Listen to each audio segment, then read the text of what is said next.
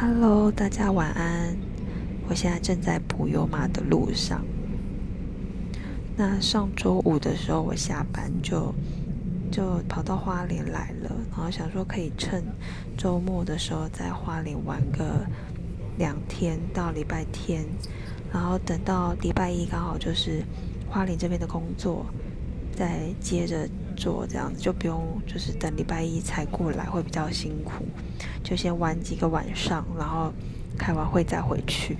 那现在是准备在回去路上，那我就觉得可以在车上录一段，就是在花莲看到的好吃的美食分享。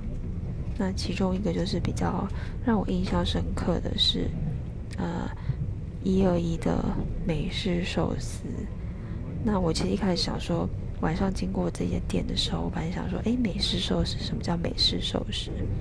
那后来隔天就刚好不知道吃什么的时候，就发现有一家评价蛮高的店，就是它，它有四点七颗星，那就跑去吃了。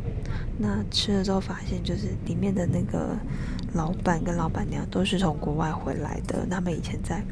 呃，国外都开，就是就已经有开美式寿司店。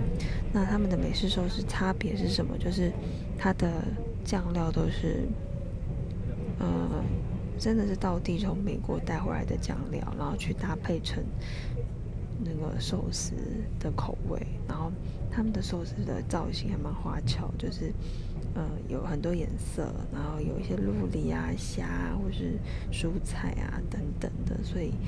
还蛮好吃的，让我觉得有色香虚味色香味俱全的感觉。那我礼拜六早上当早餐吃完之后，今天哎昨天中午的时候，我又找我同事去吃了当午餐，就两个人一吃又觉得哇怎么这么好吃，就每一样都让你觉得非常的，就是很很惊艳。它现场其实有蛮多种口味的，就是你如果在现场，如果嗯当场看那一面照片墙，你就会觉得不知道该怎么选择，会有选择困难症。然后老板是人还蛮好的，他就会跟你介绍说他的呃生的啊、熟的啊，还是怎样的特色啊什么的，来做让你做参考的选择。那下次大家到花莲的时候，可以试试看这一家，就是还蛮特别的美式寿司。那你只要搜寻“一二一美式寿司”就可以了。那今天就分享就到这里啦，希望大家有机会赶快去吃一下，实在太好吃了。